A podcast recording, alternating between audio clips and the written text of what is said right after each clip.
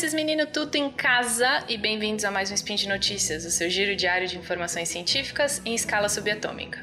O meu nome é Thaís Botia. A imunoglobulinazinha do SciCast. E olha, vou falar que esse nome já foi usado em outros podcasts, viu? Você vai ter que patentear esse nome, Cris. Peraí, licença que eu tô procurando aqui como fazer a patente. e o meu é Cris Vasconcelos. E esse eu vou patentear a eterna de seu nome. Ah, é?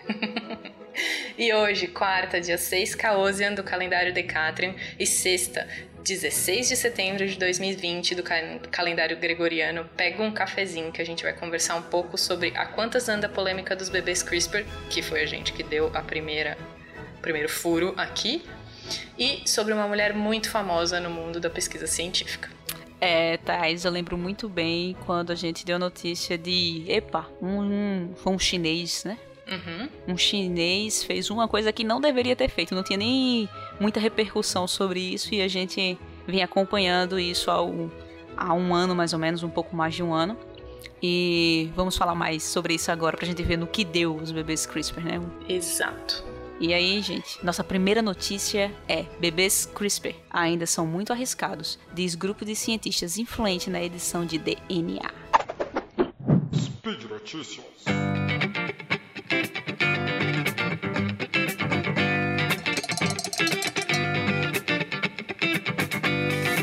É, gente, a, a edição de genes em embriões humanos pode um dia, um dia, evitar que alguns distúrbios genéticos graves sejam transmitidos de pais para filhos. Mas, por enquanto, essa técnica ainda é muito arriscada para ser usada em embriões destinados à implantação. Isso é, não em embriões que estão em testes, mas sim aqueles que realmente vão podem ter a possibilidade de se tornar um feto.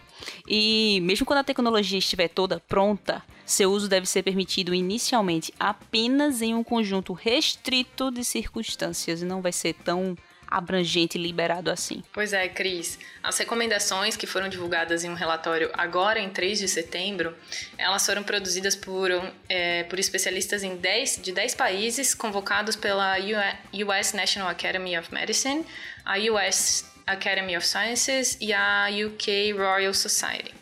Esse documento que eles prepararam todos juntos, ele junta uma grande quantidade de relatórios compilados nos últimos anos, que argumentam contra o uso da edição de genes na clínica, até que os pesquisadores sejam capazes de abordar as preocupações de segurança e que o público tenha a chance de comentar sobre essas questões éticas e sociais, ou seja, não é tão fácil. E utilizando as palavras lá do pesquisador, ele disse: a tecnologia ainda não está pronta para uma aplicação clínica. São palavras de Richard Lifton, o presidente do, da Rockefeller University em Nova York e co-presidente da comissão. O relatório que revisou o estado científico e técnico da edição de genes hereditários ao invés de questões éticas, defende a formação de um comitê internacional para avaliar os desenvolvimentos na tecnologia e aconselhar grupos reguladores nacionais sobre a segurança e utilidade.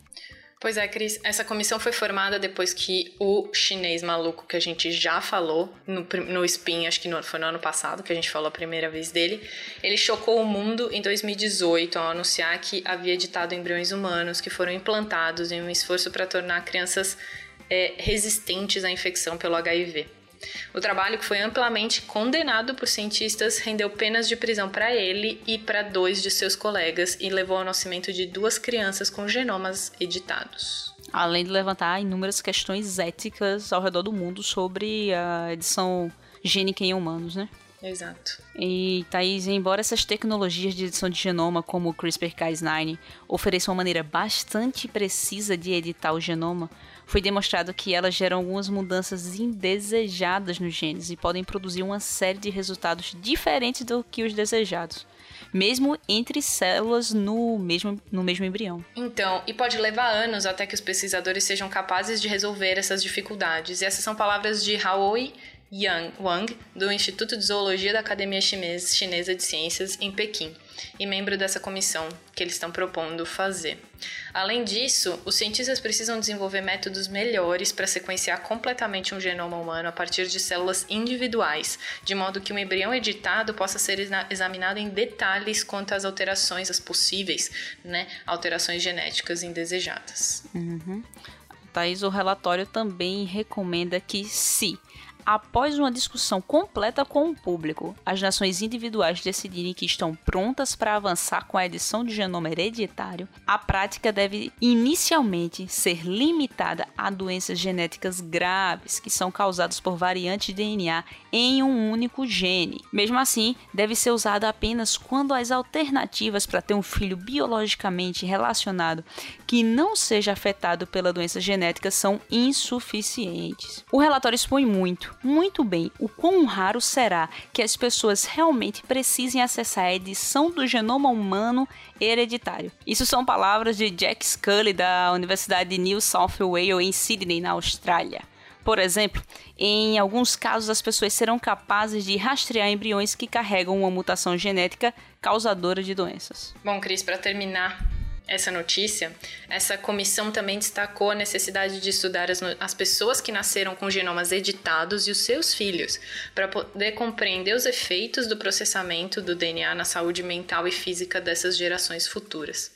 A Scully, essa é, cientista que a, a Cris falou antes, ela diz que ela gostaria de ver os esforços de longo prazo irem mais longe ainda e rastrear o impacto do uso da técnica na clínica nas atitudes da sociedade em relação a mexer no genoma humano. É, isso pois realmente é, não precisa é, ser avaliado. Pois é, não é, não é nada de muito. A gente vem aqui com notícias cada vez mais novas em relação, em relação a esse tema, que meio que ficou pra gente, esse tema, né, Cris? Essa história dos bebês CRISPR ficou bastante com a gente, mas o que, o que a gente traz não é nada de muito novo da outra notícia. A gente traz sabe, um passinho para frente, um passinho para frente, mas é porque isso é realmente uma coisa que é, é bem complicada eticamente. Então a gente vai continuar falando de pouquinho do que vai acontecer, mas é porque realmente as coisas não andam muito rápido nesse, nesse tema. É, Thaís. Em outras palavras, mais de um ano se passou e não estamos falando aqui de questões de técnicas biológicas. Estamos falando que mais um ano se passou e questões éticas não foram respondidas. Pois é, o hum. problema ainda é ético, entendeu? A gente sabe é mais ou menos o que acontece na parte técnica, mas a ética ainda é o pedaço que mais pesa nisso.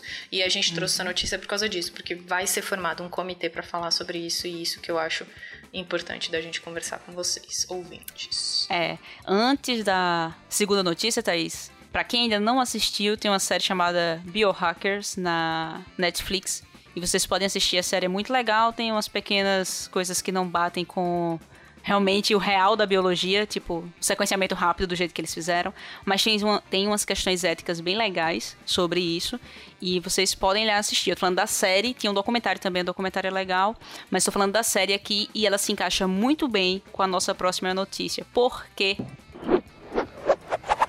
esse ano é o ano do centenário de Henrietta. Para quem hum. conhece muito bem as quem células é e trabalha. Henrietta? Né? Conta pra mim quem é Henrietta. Quem é Henrietta é a, a. Vamos. Tirando a parte biológica real, ela é a dona das células que utilizamos até hoje. Sim. Tá, galera? Ela é a real dona que não levou crédito por isso, mas a boa parte da ciência se baseia ou utiliza as células dela para estudar. E esse é o ano do centenário dela, e os pesquisadores devem fazer mais para garantir que as células humanas não sejam retiradas e usadas sem consentimento, como o caso de Henrietta. Isso é um pepino muito grande, né? É. E a gente vai fazer um momento contigo, um momento fofoca aqui de antes de falar quem é a Henrietta e tudo que aconteceu, porque a gente vai contar a história um pouquinho da Erica Johnson, que num dia de uma aula de biologia, há cerca de 20 anos atrás, e a professora que conduzia os experimentos nessa aula de biologia, ela estava usando umas células de uma linhagem amplamente utilizada e conhecida como HeLa. HeLa, vou soletrar H-E-L-A, tá?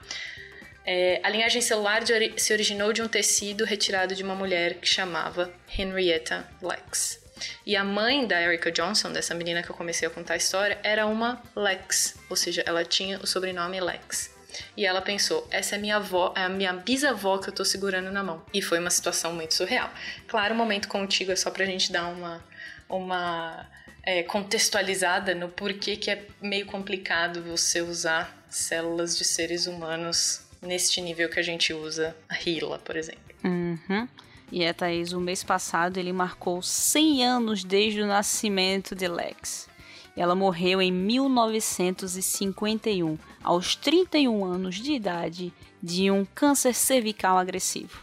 Mas, meses antes, os médicos do Hospital Johns Hopkins em Baltimore, Maryland, coletaram a amostra de suas células cancerosas enquanto diagnosticavam e tratavam a doença, tá? Coletaram lá no meio do percurso, era necessário, mas eles deram um pouco deste tecido a um pesquisador sem o consentimento da dona. Henrietta ela não foi consultada, eles simplesmente, ah, vamos pegar essas células aqui e entregar a um pesquisador. No, no laboratório, as células dela revelaram ter uma capacidade extraordinária de sobrevivência e reprodução. Elas eram, em essência, imortais, tá? Isso significa que ela era imortal? Não, as células cancerígenas dela eram imortais, só para esclarecer aqui, antes que alguém entre em dúvida, achando, não, é achando que ela não deveria morrer, né?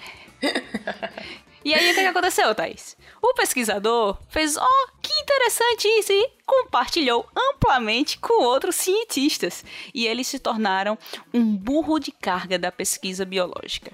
Hoje, o trabalho realizado com as células HeLa fundamenta grande parte da medicina mo moderna, envolvidos em descobertas importantes em muitos campos, incluindo câncer, imunologia e doenças infecciosas.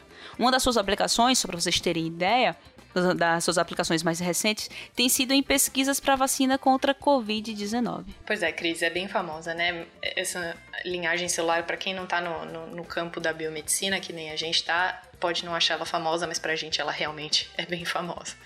E a história da Henrietta Lacks ela também ilustra as desigualdades raciais que estão embutidas nos sistemas de pesquisa e saúde nos Estados Unidos. Lex era uma mulher negra. E olha, sinceramente eu não sabia antes de, de ler essa notícia que eu trouxe para vocês, tá? O hospital onde suas células foram coletadas era um dos poucos que fornecia atendimento, atendimento médico aos negros nenhuma das empresas de, de biotecnologia ou das empresas que lucraram com suas células, com as células da, da, da Henrietta, das Hila, repassaram dinheiro para sua família. E durante décadas após a sua morte, médicos e cientistas falharam repetidamente em pedir consentimento à sua família quando revelaram o nome de Lex publicamente. Deram os registros médicos à mídia e até publicaram o genoma de suas células online. Olha, olha o nível que chegou o nível de informação que foi é, divulgado dela sem nenhum consentimento. Teve um monte de protesto e o genoma foi removido da, da internet bem rapidinho. A Nature publicou mais tarde o genoma de outra linhagem, a HeLa-1, depois que a família Lex chegou a um acordo com o NIH, o Instituto Nacional de Saúde dos Estados Unidos, para aprovar o lançamento. Mas olha o nível que chega. Tipo, não é uma, não é uma brincadeira. O nosso spin hoje é ético, não é não é tanto uhum. biomédico, é ético. É ético. Bem, bem isso, Thaís. E agora, os eventos extraordinários de 2020, o movimento Black Lives Matter pela justiça racial e o número de desigual de Covid-19 nas comunidades negras estão levando os cientistas a reconhecer as injustiças do passado. Alguns pediram a redução do uso das células HeLa em pesquisa, ou mesmo o fim total do seu uso. O argumento é que, como as células foram obtidas sem o consentimento da Henrietta ou da família dela, mesmo que isso na época fosse legal, ou pelo menos mesmo que não houvesse uma lei para isso na época, qualquer uso delas é antiético hoje em dia. E, pelo que a gente vê, essa injustiça se perpetua. Mas não é isso que muitos membros da família Lex desejam. Por exemplo, eles não querem que pare de ser usado o material que é da família deles.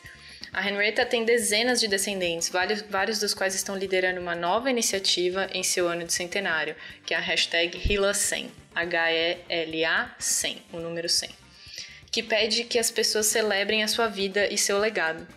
É, quero que os cientistas reconheçam que as células HeLa vieram de uma mulher afro-americana e de carne e osso e que tinha uma família e uma história. Essas são palavras da neta da, da da, da Henrietta, que é Jerry Lex Y. Ela falou isso para Nature numa, numa entrevista. É, Thaís. Na última década, os cientistas e a família dela trabalharam juntos para estabelecer regras mais rígidas e para governar o uso dessas espécimes preciosas, mas ainda há muito trabalho a ser feito. A primeira é a ação com base no consentimento. O diretor do NIH, Francis Collins, sinalizou que deseja que a comunidade de pesquisa considere a mudança da regra comum, o conjunto de políticas que protegem os participantes humanos em pesquisas financiadas pelo governo dos Estados Unidos. Essa revisão exigiria que o, consentimento fosse obtido de qualquer pessoa de quem as amostras biológicas são coletadas antes que essas sejam usadas na pesquisa. Mesmo se essas amostras fossem desidentificadas, por exemplo, você identifica como amostra 1, você não sabe que é da pessoa e quem está manipulando não sabe que pessoa que ele tá de, de quem veio aquela amostra. Os esforços anteriores para fazer essa mudança falharam em 2017, mas agora é hora de revisitar essa regra comum e reconsiderar a questão de consentimento. No passado, alguns pesquisadores advertiram que isso imporia encargos adicionais. É óbvio, né? Mas, enfim, é a segurança.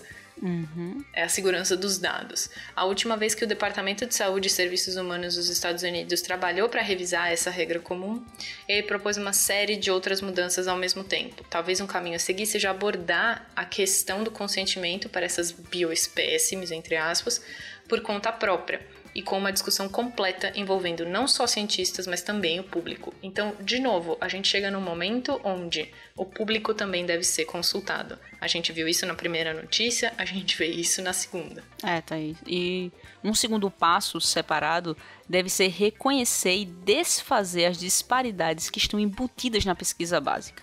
Porque o racismo sistêmico que, exi que existia quando as células de, da Henrietta foram tomadas ainda existe hoje em dia. O fato de que as células de Henrietta foram tomadas em uma era diferente de consentimento nunca justificará o que aconteceu. O passado não pode ser desfeito, mas devemos reconhecer os erros das gerações anteriores e os erros que persistem até hoje. A justiça deve ser feita e a hora de começar é agora, tá? E antes de terminar, o último conselho, porque hoje a gente já tem essa preocupação em fazer essa solicitação a quem está fornecendo as células, é quando vocês forem fazer o sequenciamento do genoma, que tá um pouco na moda, pra você que quer conhecer sua ancestralidade, que quer saber uhum. se tem tais características. Essas histórias todas, é. É, lembrem que vocês não estão.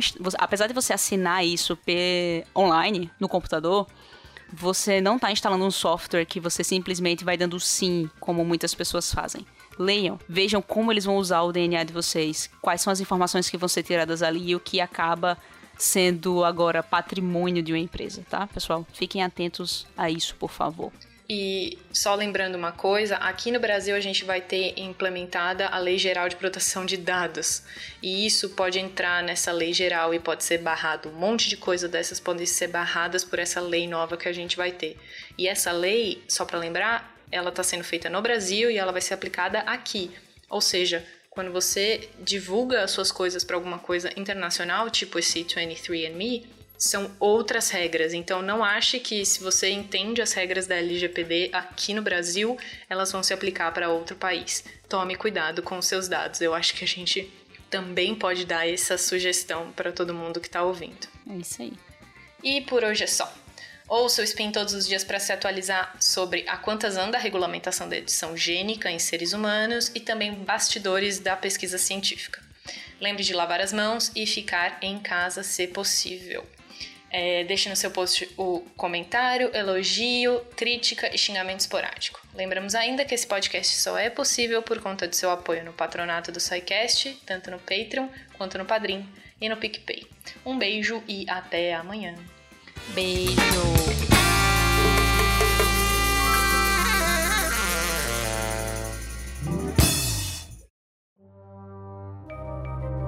Este programa foi produzido por Mentes Deviantes. deviante.com.br.